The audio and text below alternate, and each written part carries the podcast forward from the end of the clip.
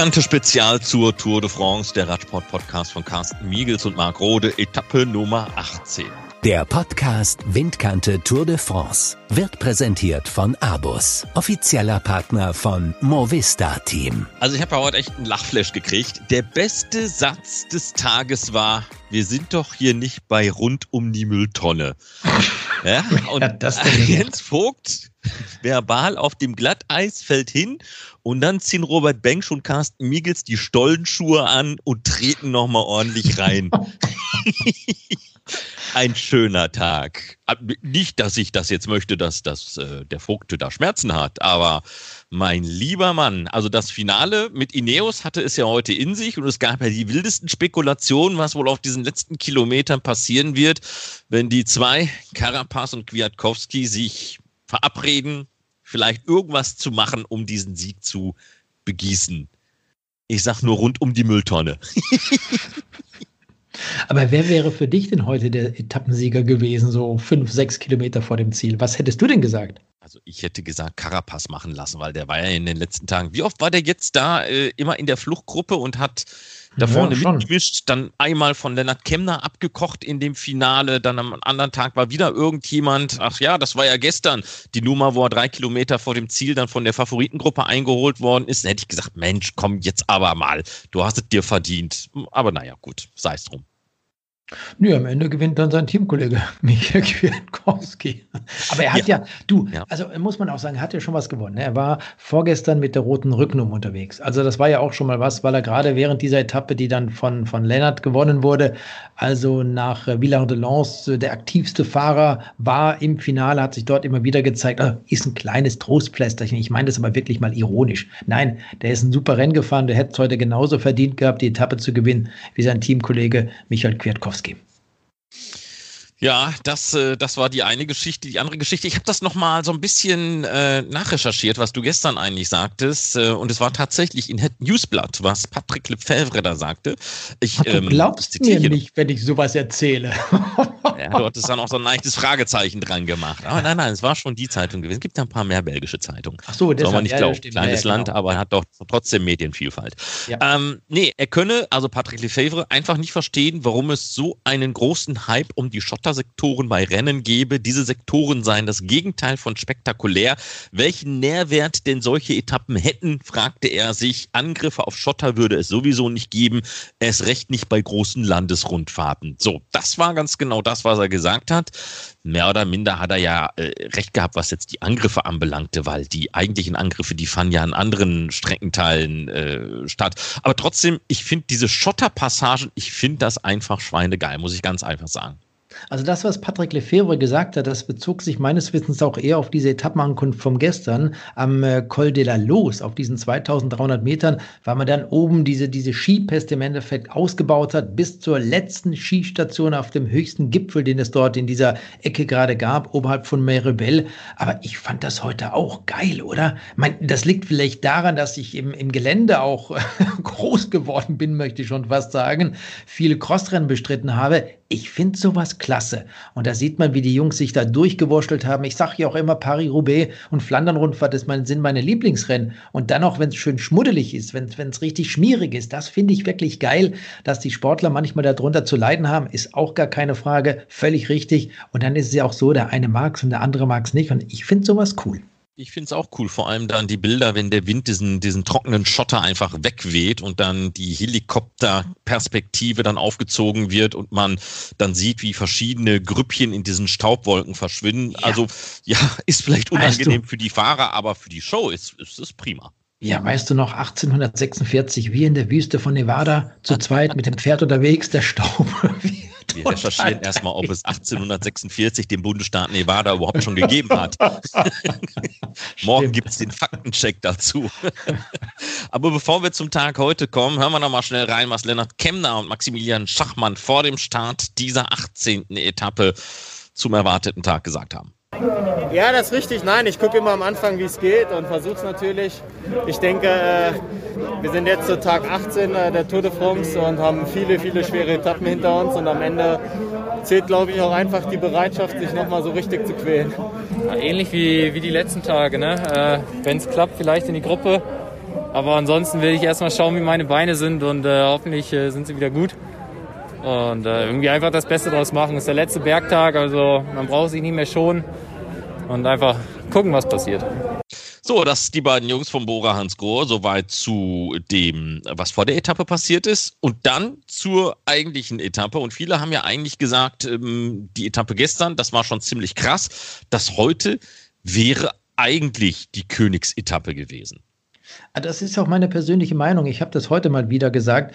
Ich finde, die heutige Etappe war schwerer. Die hatte 5100 Höhenmeter. Sie war mit 175 Kilometern noch etwas länger als die gestrige. Und was hat denn die gestrige Etappe zur Königsetappe gemacht? Dadurch, dass sie auf 2300 Metern zu Ende gegangen ist, dass der Col de la Madeleine gefahren werden musste, alles schwer. Es waren unterm Strich 4300 Höhenmeter, aber ich fand das heute wirklich nur ein Hoch und Runter. Wie sagt man immer, Haifischzahn, wenn man sich mal das Profil der heutigen Etappe anschaut. Und gestern waren die ersten 90 Kilometer ansatzweise flach, da kam nicht viel. Und dann eben diese zwei Berge. Klar, der letzte war brutal mit bis zu 24 Prozent. Überhaupt keine Frage.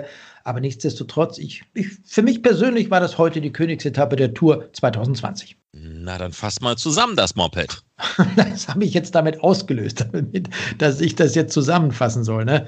Ja, ja, ja. Ja, ja, ist so, ist so, ist so. Ich war ja, ich war ja heute noch bei der Coppa Savatini, das heißt, äh, zwei Stündchen dieser wundervollen Etappe sind mir einfach so unter dem Radar her weg flöten gegangen. Übrigens ein toller Tag bei der Coppa Sabatini mit dem Tagessieg von Dion Smith. Den hatte ich eigentlich schon beim Giro della Toscana auf dem Radar gehabt, aber gut, äh, mit 24 Stunden Verspätung hat der Neuseeländer dann trotzdem zugeschlagen. Ach komm, wenn wir jetzt bei den Ergebnissen sind und so viele Rennen zurzeit stattfinden, dann sollen wir auch noch erwähnen, wir hatten gestern gesagt, dass Yannick Steimle dieses Zeitfahren bei der Slowakei-Rundfahrt gewonnen hat. Heute hat Nico Denz gewonnen. Der war gestern in diesem sieben Kilometer langen Zeitfahren Zweiter hat die Etappe vor Yannick Steimle gewonnen. Das ist auch ein super Ergebnis, finde ich, für diese beiden Deutschen. Jempi Drucker aus Luxemburg, der ist der Profi bei Borans Groh, der wurde heute Dritter.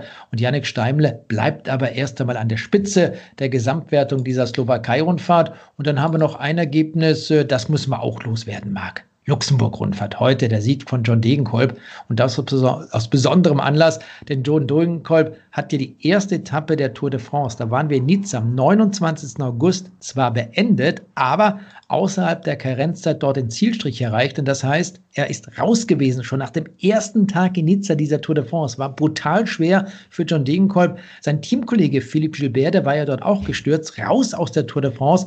Da sagte man noch, er hätte eine gebrochene Kniescheibe. War alles nicht so wild. Beide sind zurzeit bei der Luxemburg-Rundfahrt dabei. Und dort hat John Degenkolb heute seinen ersten Saisonsieg feiern können. Der erste Sieg im Trikot von Lotto Sudal finde ich persönlich, weil ich Dege wirklich, muss ich sagen, mag. Und äh, klasse einfach. Super, freue mich, dass John Degenkolb dort heute die Etappe gewonnen hat. Und wir haben ja vor Tagen mal darüber gesprochen, ob ich ein Fan von einem Sportler bin, Marc. Du erinnerst dich, ja? Hm, ja, ja, ja. Ja, ja, und ich bin nicht zwingend Fan von John Degenkolb, nur ich mag ihn aufgrund seiner Persönlichkeit, die er einfach hat, äh, so wie er sich äh, verhält als Sportler, das ganze familiäre Umfeld und das, was dazugehört, finde ich einfach klasse. Auch schon von klein auf als Profi unterwegs, beziehungsweise früher als Nachwuchsrennfahrer, als Schülerfahrer und dort sei gut gewesen und das ist er heute immer noch. Ja, dann kommen wir mal zur Tour, zu dieser Etappe heute. Tja, immer gerne. Gratulation nochmal zu John. Bitteschön die Etappe. Ja, also, was hat man denn heute? Es ging in Meribel wie gesagt, die 18. Etappe nach Loche-la-Roche-sur-Foron und das lag heute so ungefähr 20 Kilometer südöstlich von Genf. Wir sind also gar nicht so weit von der Schweizer Grenze entfernt gewesen. Es waren 150 Fahrer am Start, allerdings sind nicht alle angekommen, denn André Greipel, er wurde zwischendurch gemeldet als did not finish. Das heißt, André Greipel hat heute diese Tour de France leider verlassen. Für ihn schade, für uns schade, für für die Eurosport-Zuschauer sehr schade, dass wir André Greipel also nicht am kommenden Sonntag nochmal in Paris erleben dürfen. Und ansonsten sind dann alle anderen Fahrer, sprich am Ende dieser Etappe, diese 149 noch ins Ziel gekommen, gab keine weiteren Aufgaben, auch nicht irgendwelche schlimmen Stürze, bis auf den von Mark Hirschi. Darüber werden wir einmal noch sprechen. Und es ging ja heute nach einer 21,5 Kilometer langen neutralisierten Phase erst richtig los. Das heißt, dieser offizielle Start erfolgte heute um 12.31 Uhr. 30. Christian Prudhomme hat dann, wie immer, wie man das so kennt von ihm, aus dem Fahrzeug heraus die Startflange geschwenkt und dann wurde ziemlich schnell gestartet. Es gab nämlich heute nach 14 Kilometern einen Zwischensprint und den hat sich dann Bennett gesichert vor Matteo Trentin und Peter Sagan. Und das heißt, Sam Bennett hat dadurch, dass er diese 20 Punkte bekommen hat, seinen Vorsprung in der Punktewertung nochmal etwas vergrößern können und ist damit noch nicht sicher als Sieger am kommenden Sonntag in Paris in dieser Punktewertung, aber auf jeden Fall einen großen Schritt weitergekommen. Sein Vorsprung gegenüber Peter Sagan und dem drittplatzierten Matteo Trentin, der ist gar nicht so groß. Also beide können theoretisch noch diese Punktewertung gewinnen. Aber was interessant war, dass eben diese Spitzengruppe, die sich gebildet hatte, zu denen auch diese drei Fahrer gehörten, aus 32 Fahrern bestand. Mit dabei Mark Hirschi, Nikias Arndt zum Beispiel gehörte zu. Dann hatten wir in diese Gruppe Simon Geschke, Matteo Trentin, den ich gerade ansprach, als Zweiten im Sprint. Dann war in dieser Gruppe auch Sebastian Reichenbach, Bob Jungels gehörte dazu, Peter Sagan. Und die sind dann Stück für Stück, als es die erste Steigung hochging, zurückgefallen, hatten überhaupt keine Chance mehr, dort dabei zu bleiben. Und dann hat sich das alles wirklich extrem in die Länge gezogen. Man hat dann hinten im Hauptfeld auch das Tempo etwas forciert.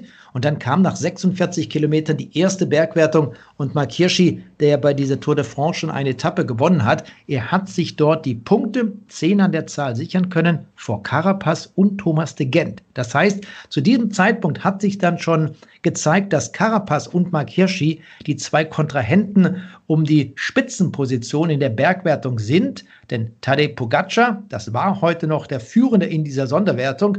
Naja, und Simon Geschke, der hat dann auch bei dieser Bergwertung noch einen Punkt geholt als Sechster. Und die hatten dort einen Vorsprung von zwei Minuten und 45 Sekunden auf das Hauptfeld mit dem gesamtführenden Primus Roglic. Nach 67 Kilometern gab es die zweite Bergwertung, dritte Kategorie, wieder Hirschi vorne vor Carapaz. Und was ich persönlich, und das hat auch Jens Vogt zwischendurch mal gesagt, sehr gut fand, dass eben Hirschi diese Sprints um die Punkte in der Bergwertung immer wirklich taktisch gut hingelegt hat. Und am Ende hatte Carapaz, vielleicht fehlt ihm dort auch ein bisschen die Spritzigkeit im Vergleich zu Mark Hirschi, überhaupt keine Chance. Hirschi hat, wie gesagt, dort die Bergwertung gewonnen. Dann hatte er schon 43 Punkte, Carapaz 41 Punkte. Sie waren aber noch nicht die Führenden virtuell die Führenden in dieser Sonderwertung, bis eben dann die nächste Bergwertung kam, zweite Kategorie, da hat Hirschi nochmal gewonnen, erneut vor Carapaz, eigentlich so vom Ablauf her genau das gleiche.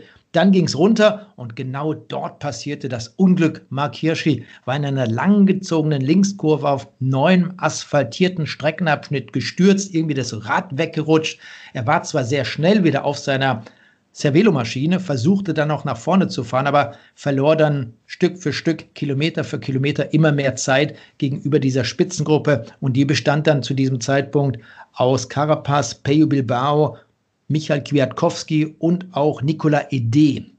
Der allerdings fiel dann bis zur nächsten Bergwertung auch wieder zurück. Dort hat Carapaz logischerweise dann gewonnen vor Peyo Bilbao und Michael Kwiatkowski. Hirschi auch wieder ein paar Punkte. Und dann ging es also zu dieser letzten Bergwertung, dieser wahnsinnig steilen Rampe. Du hast ja schon angesprochen, das war nicht nur der, der Schotter, den man dort oben erleben konnte, sondern vor allem auch der, ja, der Anstieg selber der zum zweiten Mal übrigens gefahren wurde in der Geschichte der, der Tour de France, das Plateau de Guiers, 1390 Meter hoch das Ganze. Und da hat dann erneut Carapaz diese Bergwertung gewonnen vor Bilbao. Und damit war er mit 74 Punkten an der Spitze und damit der neue Führende in der Bergwertung dieser Tour de France, gefolgt eben vom bis dato führenden Tadej Pogacar. Der hat aktuell 72 Punkte, nur zwei Zähler Abstand zwischen diesen beiden. Und dann kam eigentlich das Schöne, während Landa hinten angegriffen hatte, es hat sich heute so extrem viel auch in der Gesamtwertung getan, denn zwei Kontrahenten von Michelanda, die sind heute erst einmal zurückgefallen. Das war Mast, das war Yates und vor allem auch Rigoberto Rahn. Die haben heute wichtige Zeit verloren und damit auch Positionen in der Gesamtwertung. Da gab es so ein kleines Erdbeben, aber im Sprint, Marc, du hast das ja wahrscheinlich gesehen, dieses Finale. Ich fand es einfach großartig, fand die Bilder toll, wie am Ende dann Carapaz und Michael Kwiatkowski dort gemeinsam quasi Hand in Hand, Schulter in Schulter, Rad an Rad über den Zielstrich gerollt sind nach 175 Kilometern. Man musste ja wirklich ganz genau schauen, wer ist heute der Etappensieger. Wir haben eben auch lange Zeit darüber gesprochen, wer wird die Kappe gewinnen dürfen, Carapaz oder eben auch Kwiatkowski. Und am Ende waren es ein paar Zentimeter Vorsprung zugunsten von Michael Kwiatkowski, der dann also, ja, wie soll man sagen, den Sieg geschenkt bekam. Und Doppelerfolg, Doppelsieg heute für die Mannschaft Ineos in La Roche-sur-Foron kleines Trostpflaster war es für das Team Ineos, nachdem das ja mit der Titelverteidigung und Egan Bernal nicht geklappt hat. Äh, Nochmal ganz kurz ein Wort dazu. Äh, das ist mir eigentlich gestern schon eingefallen oder vorgestern, mhm. wo, ich, wo ich sagen wollte, also wie man so dermaßen so eine Tour de France als Titelverteidiger abschenken kann, ist mir dann auch eigentlich ein Rätsel, weil wir reden immer von ähm, einem Kulturevent, äh, UNESCO-Weltkulturerbe möchte die Tour de France irgendwann mal werden. Wir sprechen von dem Radsport-Event des Jahres, dem drittgrößten Sportevent ähm, nach den Olympischen Spielen und Fußball-Weltmeisterschaften. Mhm.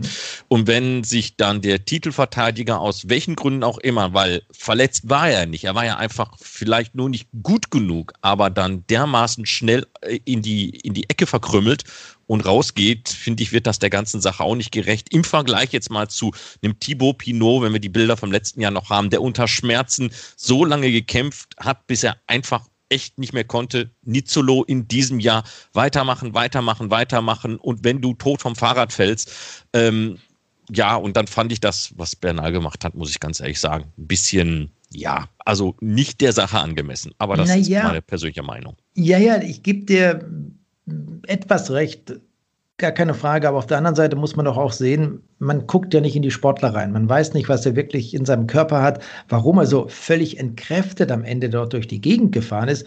Und wenn du als Radprofi eine Tour de France bestreiten möchtest und die führt ja noch über ein paar schwere Etappen, du aber nicht die Kraft hast, um dort vorne in einer gewissen Form mitzufahren, du bist einfach platt, du bist leer, dann gibt es doch dort in deinem Körper ein gesundheitliches Problem. Und dann musst du mal überlegen, was ist dir wichtiger, mit deinen 22, 23, 24 Jahren oder auch 25 Jahren so eine Tour de France zu bestreiten, bis du völlig am Limit bist und nie wieder aus dieser Talsohle herauskommst. Oder du sagst, ich packe jetzt den Hut, ich fahre nach Hause, ich erhole mich, ich lasse mich untersuchen und dann komme ich im nächsten Jahr wieder zur Tour de France. Denn es ist im Endeffekt nur Sportmark. Es ist zwar auch die Tour de France ein ganz wichtiges Ereignis, wie du das gerade richtigerweise beschrieben hast, aber es ist eben einfach nur die schönste Nebensache der Welt. Gut, jetzt habe ich den Stollenschuh in den Hintern abgekriegt, aber damit kann ich leben. Hören wir mal ganz schnell rein, bevor wir, bevor wir zu den Sonderwertungen kommen, was Lennart Kemner nach diesem Tag, nach dieser Etappe gesagt hat. Ich habe die letzten Tage gemerkt, hatte mich zwar eigentlich ganz gut gefühlt, zwar den Sprung in die Gruppe verpasst, noch alles gegeben, um noch mal reinzukommen, aber ich bin jetzt auch glücklich, dass wir die Berge geschafft haben. Ja, genau, also dies wurde von hinten wurde direkt zugefahren und äh, wir hatten eigentlich eine gute Gruppe, aber nach vorne war es noch über eine Minute und äh, das Loch haben wir nicht zubekommen und ja, dann war irgendwie klar, dass es heute nichts mehr wird. So, dann äh, müssen wir ja auch noch mal, wir haben ja, wir haben ja hier auch noch mal unseren persönlichen Experten, ja, Fabian Cancellara. Kann man noch einen besseren kriegen? Außer Vogte und Robert Bengsch, nein, kann man eigentlich nicht. Und deswegen ähm, lassen wir den Fabian einfach mal auch diesen Tag für uns hier in der Windkante Revue passieren. Marc, was für ein Tag wieder für Marc Hirsch. Ähm, sicher speziell. Er wohnt ja 300 Meter von mir und ähm, ja, was soll man sagen? Äh, kann nicht immer alles aufgehen. Äh, wenn man vielleicht zu viel will oder wenn man vielleicht auch ein bisschen müde ist. Also am Schluss äh, ich persönlich nehme es ihm gar nicht üben, im Gegenteil. Und ich denke auch äh, im Allgemeinen, ähm, der Junge hat schon so viel gezeigt. Das ist natürlich äh, ja, super, super schön. Eine Riesenerfahrung. Und das Wichtigste ist, dass, ja, dass es ihm nicht, dass es nicht schlimmer ist. Ich glaube, das ist immer ein bisschen das, was man am, am ersten einfach zu sehen soll. Und dann, und dann am Schluss, ja, ähm, die Tour geht nicht mehr lange. Äh, es kommt noch, kommt noch die eine oder andere Etappe, aber dann haben wir schon Sonntag, dann ist schon Paris. Und ich denke, das muss das Wichtigste sein für ihn persönlich äh, und auch sonst. Ähm, ja, spannende Tage jetzt bei der Tour. Ähm, ja, schön, schöner Sieg von, von den äh, Ineos-Fahrern. Ich denke, das war auch äh, ein schönes Zeichen vom Team äh, für ihre Fans und natürlich auch fürs Team Spirit. Aber sonst im Ge generell muss ich sagen, hey, ähm, äh, spannend, äh, das slowenische Duo. Und bin jetzt gespannt, was da beim Zeitfahren kommt. Ich denke sicher, äh, Favorit haben wir. Aber die Tour ist zu Ende in Paris. Darum auch das für Marc, für jeden einzelnen Rennfahrer dieser sehr, sehr schweren Tour. Ich denke, zum Glück bin ich nicht dabei, weil ich muss wirklich sagen, Chapeau, Chapeau, was die Jungs da alles leisten, die ganze Organisation, äh, das Vertrauen der Sponsoren, der, Franzö der Franzosen auch im Hinblick der ganzen Corona-Situation. Ähm, doch, ähm, zum Glück hat die Tour stattgefunden, zum Glück kommt sie zu einem Ende. Ein wichtiges, großes Zeichen für den Radsport, für den Sport allgemein, ähm, dass man auch in solchen Situationen Rennen organisieren kann, dass es möglich ist. Äh, ich glaube, das war wichtig für nächstes Jahr, für 2021. Und ja, äh, cool, was ihr da immer alles macht. Äh, ich höre immer gerne zu. Und äh, ja, vielleicht gibt es noch, dass ich nochmal mich melden kann, weil man weiß ja nie, was Marc da auf einmal noch leistet. Hey, alles Gute, tschüss Jungs. So, und da der Marc Hirschi ja gleich äh, am Anfang erwähnt hat, ähm, hier auf Englisch das, was Marc Hirschi aus seiner Sicht passiert ist. Yeah, it was a left corner. I came too much speed and then I slipped away. Yeah. But uh, yeah, it was shit because I, I took some points already for the Mount jersey. Yeah, I, don't, I don't know at the end if, if I could take it, but uh, my legs were good and then yeah, crashed. Ja, und er sagt, das war einfach eine Linkskurve mit zu viel Geschwindigkeit genommen und dann einfach äh, weggerutscht. Das war ganz doof, weil einige Punkte für das Bergtrikot ja bereits eingesammelt waren. Er wisse zwar nicht, ob er dieses Trikot hätte holen können, aber die Beine hätten sich eigentlich ganz gut angefühlt und dann war eben der Sturz da. Das soweit Mark Hirschi. Ich finde es total schade, dass Mark Hirschi dann heute durchgereicht wurde. Er hat, glaube ich, mit mehr als zwei Minuten am Ende den Zielstrich erreicht, wurde 13. der Tageswertung. Aber weißt du, der ist 22 Jahre alt, fährt eine super geile Tour de France. Es ist seine erste Landesrundfahrt über drei Wochen. Dass er überhaupt in der Lage ist, nach drei Wochen oder diesen 18 Renntagen noch hier vorne mitzufahren, das zeigt einfach, dass Mark Hirschi wirklich ein hervorragender Sportler ist. Und wenn es heute nicht geklappt hat, ich weiß nicht, ob er irgendwann noch mal in die Nähe des Bergtrikots bei der Tour de France kommt, aber Vielleicht klappt es ja nächstes Jahr in ein, zwei, drei, vier, fünf Jahren. Das wissen wir doch gar nicht. Er hätte, wenn er das Trikot heute erobert hätte, und ich gehe davon aus, dass würde auch funktionieren. Im Ernst, wenn er diesen Sturz nicht gehabt hätte, wäre er der einzige oder der erste Schweizer nach Toni Rumminger gewesen, der 1993 diese Bergwertung bei der Tour de France gewonnen hat. Also das wäre auch für die Schweiz etwas Großartiges gewesen. Er hat sich zum Glück nicht wirklich schwer verletzt, konnte diese Etappe eben weiterfahren, auch wenn der, der, der Bremsgriff vorne links erst einmal verbogen war. Aber Mark Hirschi wird auch dadurch wieder mehr Motivation schöpfen. Es wird dem äh, Stärke geben für die Zukunft seiner Laufbahn als Radprofi. Und es wird am 27. September in Imola die Straßenweltmeisterschaft ausgetragen. Er war schon einmal Weltmeister 2018 in der Klasse 23. Und so wie die Form ist, so wie er Rad fährt, so wie er den Instinkt für solche Rennen hat, könnte er doch auch dort bei dieser WM unter die besten fünf, unter die besten zehn kommen. Und das wäre dann auch für so einen 22-jährigen Berner ein Riesenergebnis, auch für den Schweizer Radsport. Ich fände es klasse. Du hast es schon gesagt, auf den ersten drei Positionen in der Gesamtwertung hat es keine Veränderung gegeben. Dahinter dann aber schon ein Bäumchen wechsel dich Spiel. Ja, da hat es einiges getan an der, an der Spitze der Gesamtwertung, wie du gerade gesagt hast, nicht allzu viel. Roglic, Pogacar, Lopez, Port, die sind auf Platz 1 bis 4 geblieben. Richie Port als Vierter hat einen Rückstand von 3,06. Landa und Enric Mass, die haben sich heute um zwei Positionen verbessern können. Das heißt, Landa ist aktuell Fünfter, gefolgt von Enric Mass. Dann haben wir auf Platz 7 und 8 Yates und Rigoberto Rahn. Und genau diese beiden haben ihm heute zwei Positionen in der Gesamtwertung verloren. Dann haben wir Tom Dumoulin, Valverde auf den nächsten Plätzen, das heißt 9. und 10. Guillaume Martin hat heute ebenfalls eine Position verloren.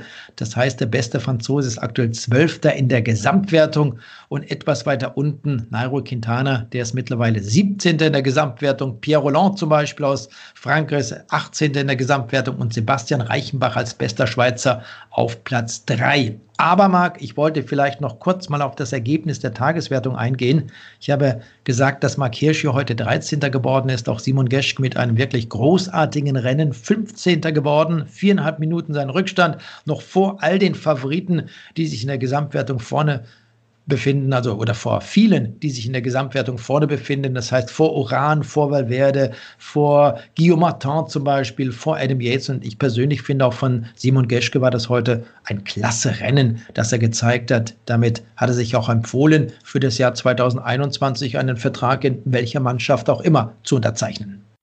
Zurück zu den Sondertrikots in Grün. Naja, das übliche Spielchen Matteo Trentin hamstert sich zusammen, wird höchstwahrscheinlich nicht mehr an Sam Bennett herankommen. Der führt mit 298 Punkten die ganze Veranstaltung noch an. Peter Sagan bei 246, aber der Italiener rückt dem Slowaken halt ordentlich auf den Pelz. Jetzt sind es nur noch elf Punkte Differenz. Ja, ihr habt es gesagt, es kann noch eine Menge passieren, aber das ist dann eben so. Wir wünschen keinem einen Sturz und äh, so gesehen sollte die Nummer hier de facto eigentlich durch sein, weil was soll jetzt noch großartig dem Sam Bennett passieren, der ja auch bei den Zwischensprints halt immer irgendwie dann die Nase vorne hat, dann klemmt sich noch einer dazwischen, entweder Murkoff oder Trentin oder sonst irgendjemand in den letzten Tagen, war ja immer noch ein Puffer zwischen Sam Bennett und Peter Sagan. Und wir gehen mal davon aus, dass jetzt echt hier nichts mehr Dramatisches mit Stürzen oder irgendwas anderes, Erkrankungen oder so passiert wird. Normalerweise ist er durch. Da hast du vollkommen recht. Es gibt morgen nochmal 50 Punkte für den Etappensieger, also diese maximale Anzahl an Punkten. Die gibt es dann auch am Sonntag nochmal, wenn wir Paris erreichen. Und Sam Bennett eben könnte nur dieses Punktetrikot noch verlieren, wenn er stürzen sollte, wenn er irgendwann äh, morgen oder am Sonntag völlig punktleer das Ziel erreicht. Hoffen wir nicht, dass er vom Rad fällt, sondern dass alle jetzt, nachdem sie 18 schwere Etappen dieser Tour de France überstanden haben, auch diese letzten drei dann noch meistern können und Sam Bennett dann nach Sean Kelly der nächste Ire sein wird, der diese Punktewertung gewinnt. Der Berg hat einen neuen Chef, Richard Carapaz, zwei Zähler vor Tadej Pogacar, 74 zu 72, immer noch im Spiel mit drin. Primus Roglic, obwohl ich überlege gerade, wie viele Pünktchen sind es denn noch? So viel ist ja gar nicht mehr, ne? Nee, nee, es gibt insgesamt noch zwölf Punkte in der Bergwertung. Am 19. Tag noch einen, am letzten Tag, am Sonntag nochmal einen und im Zeitfahren am Samstag, das eben zur Planche de Belfi hochführt, nochmal zehn Punkte. Nur da ist das Reglement so, dass also eine Zeit genommen wird von unten bis oben und der schnellste in diesem Streckenabschnitt, der wird dann die Bergwertung gewinnen. Bergwertung der ersten Kategorie, das heißt 10, 8, 6, 4, 2 und einen Punkt für die ersten sechs Fahrer. Und wenn man jetzt mal die Bergwertung anschaut, Tadej Pogacar als Zweiter, der hat nur zwei Punkte Rückstand auf Richard Carapaz. Primus Roglic zum Beispiel, der ist Dritter in der Bergwertung und hat 67 Punkte, das heißt, er hat sieben Punkte Rückstand auf Carapaz. Der ist längst noch nicht durch. Das wird so spannend werden, so knapp am Ende. Und das gab es in den letzten 10, 20 Jahren, ich müsste nachschauen, noch nicht bei der Tour de France, dass am zweitletzten Tag noch so um die Bergwertung gekämpft wird. Das ist ja so ein kleines Prestigeobjekt und für Ineos wäre das ganz wichtig, wenn der Sieger der Italien-Rundfahrt des letzten Jahres, nämlich Richard Carapaz aus Ecuador, diese Bergwertung gewinnt.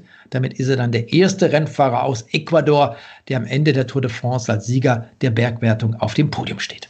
Jetzt stell dir mal vor, wir haben eine Situation, da kommt es auf diese letzte Etappe ähm, an in Richtung Paris. Carapaz oder Pogacar. Primus Roglic nehmen wir mal raus. Der konzentriert sich sowieso auf das äh, gelbe Trikot. Wir sind ja auch oft gefragt worden schon ähm, von den Zuschauern bei Eurosport, ähm, was passiert denn auf der Champagnerfahrt in Paris? Am Anfang gibt's äh, die obligatorischen schönen Fotos und da wird nochmal ein alkoholfreier Champagner getrunken und alles Mögliche dann ist es ein Tag für die Sprinter. Aber wir sind oft gefragt worden, was passiert denn, wenn der erste und der zweite in der Gesamtwertung nur eine Sekunde auseinander sind? Lassen die es nochmal knallen. Was glaubst du, was wird um das Bergtrikot passieren? Die werden es nochmal richtig knallen lassen. Wir haben ja das Zeitfahren, das ist sowieso Kampf gegen Mann gegen Mann, wollte ich sagen. Und äh, Carapaz wird alles daran setzen, dass er extrem schnell zur Planche de Belfi kommt, um diese Bergwertung zu gewinnen, ob Zweiter oder Dritter zu werden. Tadej Pogacar macht das in einer gewissen Form auch, weil er seinen aktuell zweiten Platz in der Gesamtwertung beibehalten möchte.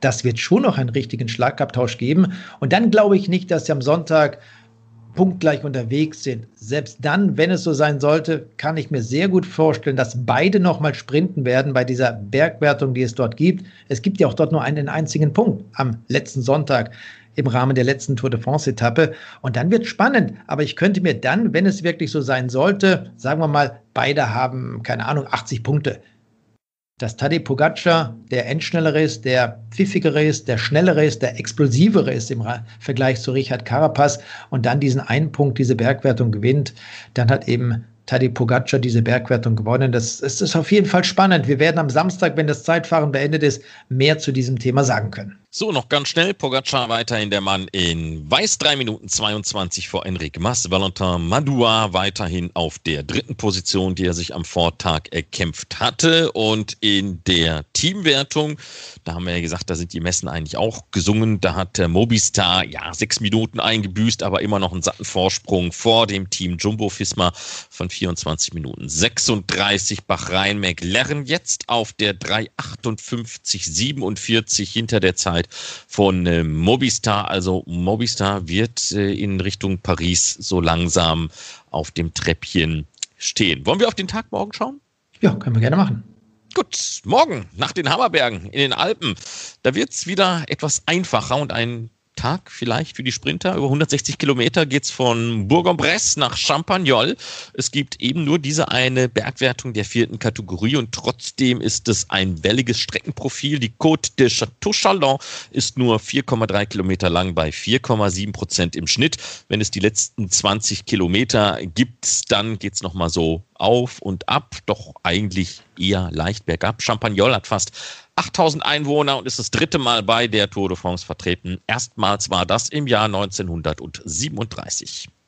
Schöne Etappe morgen. Dieser 19. Abschnitt der Tour ist so auch typisch für eine Fluchtgruppe. Die wird versuchen, irgendwann am Anfang zu gehen. Dann haben wir diese Bergwertung, die du gerade erwähnt hast. Der Sprint wird auch sehr interessant werden. Ansteigen, diese Zwischensprintwertung nach 123 Kilometern. Ich finde das Teilstück schön sorgt sicherlich auch wieder für viel Spannung und Stimmung im Fahrerfeld. Das ist dann das letzte wirklich schwere Teilstück dieser Tour, denn am Samstag bei diesem Zeitfahrmarkt, da werden ja die meisten einfach gucken, dass sie innerhalb der Karenz da durchkommen. Und dann freuen wir uns auf Paris am kommenden Sonntag, das Ende dieser 107. Tour. Tja, und äh, ab morgen, ab dem Freitag habt ihr mich auch wieder in euren Reihen an eurer Seite für Land, Leute und diverse andere Dinge. Da freue ich mich auch, Marc. Und eines wollte ich an dieser Stelle mal noch loswerden. Wer von unseren Zuhörern der Windkante sich mal auf unsere Website begibt, auf windkante.org, der kann da eben auch im Fließtext, was die jeweiligen Etappen betrifft, auch mal so einen kleinen Rückblick machen, einen schriftlichen Rückblick. Wir verlinken das Ganze dann noch mit der Internetseite von Radsport Newscom. Also wenn man sich dort tiefer in die Materie einarbeiten möchte, weil wir ja nicht unendlich viel Zeit haben für diesen relativ kurzen und knackigen Etappenrückblick, dann kann man das eben über unsere Website machen, windkante.org und da bekommt man all das, was man dann hat und kann dann nochmal nachlesen, die Ergebnisse überarbeiten und, und, und. Und jetzt bin ich still. Jetzt bist du still, die Handwerker im Hintergrund, die sind laut genug. Also machen wir hier den Deckel drauf. Schönen Abend, bis morgen, macht's gut. Der Podcast Windkante Tour de France wird präsentiert von Abus, offizieller Partner von Movista Team.